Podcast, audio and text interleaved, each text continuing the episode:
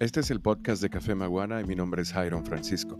En este episodio vamos a explicar qué es el café de proceso natural. En un episodio anterior hemos explicado qué es el café de proceso lavado, que es el método por el cual se fermenta y seca el café digamos, la mayor cantidad de café que se produce en el mundo actualmente y que no necesariamente es el método más antiguo que se conoce de procesamiento de café. El que sí es el método más antiguo de procesamiento de café, que data desde la época en la que el café empezó a cultivarse, es el proceso natural, que también se le llama beneficiado seco. Es un proceso de post cosecha del café, es decir, colocamos nuestras manos sobre la planta de café, removemos la cereza y entonces ahí empieza la post cosecha o todos los procesos post cosecha. En el caso del café natural, lo que buscamos es secar la cereza del café, que tiene esos dos granitos adentro en la mayoría de los casos, secarlo con aire y en exposición al sol, sin el uso de equipos que remuevan la pulpa al principio ni que le quiten el agua, nada de eso. Nada de eso se hace en el procesamiento del café natural.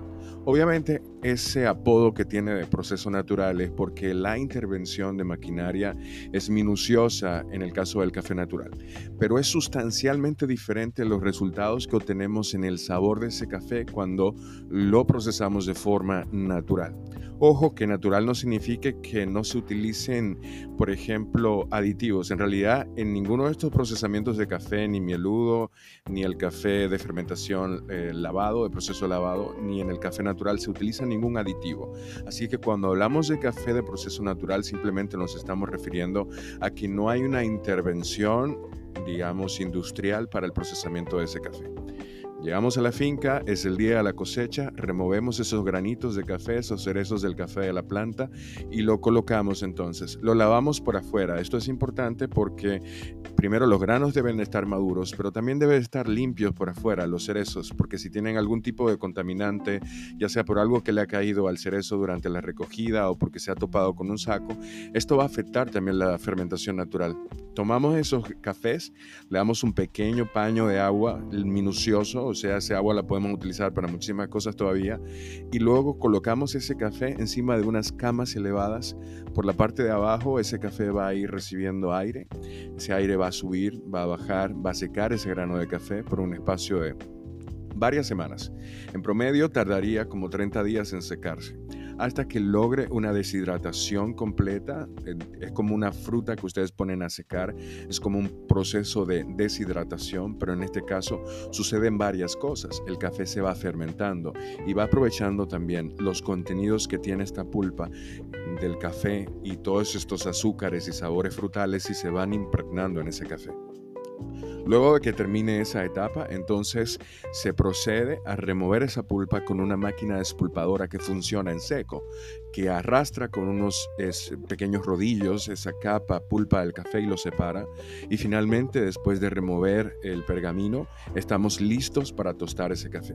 ¿Qué se consigue con el café natural? Bueno, además de ahorrar el tema del agua, que se utiliza mucho en la producción de café, conseguimos elevar la densidad de ese café. Por lo regular es un café que también en la boca va a a ver un poco más denso, tiene más cuerpo.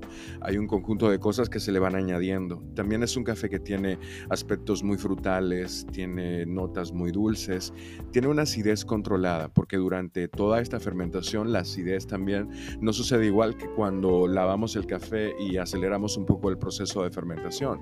Como tiene mucho tiempo, también sus sabores suelen ser más complejos. De repente un mismo café procesado de forma lavado y un café procesado de forma natural es muy probable que los sabores del café natural sean mucho más complejos y ricos y que esto haga que a mucha gente le guste.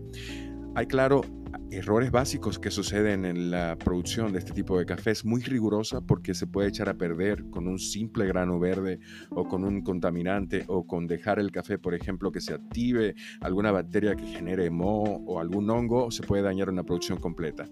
Para evitar eso, el café se tiene que supervisar. Hay procesos, por ejemplo, manuales en el que una persona se encarga de remover constantemente durante todo el día estos granos de café cada cierto espacio de tiempo. En ocasiones, por ejemplo, en Carabacoa se remueve cada cuatro minutos. Así de intensa es la labor en el procesamiento del café natural. Si tú has probado algún tipo de café natural, escríbeme, cuéntame qué tal tu impresión. Nosotros tenemos uno que proviene precisamente de Jarabacoa. Espero que lo pruebes y me cuentes qué tal. Nos vemos en el próximo episodio.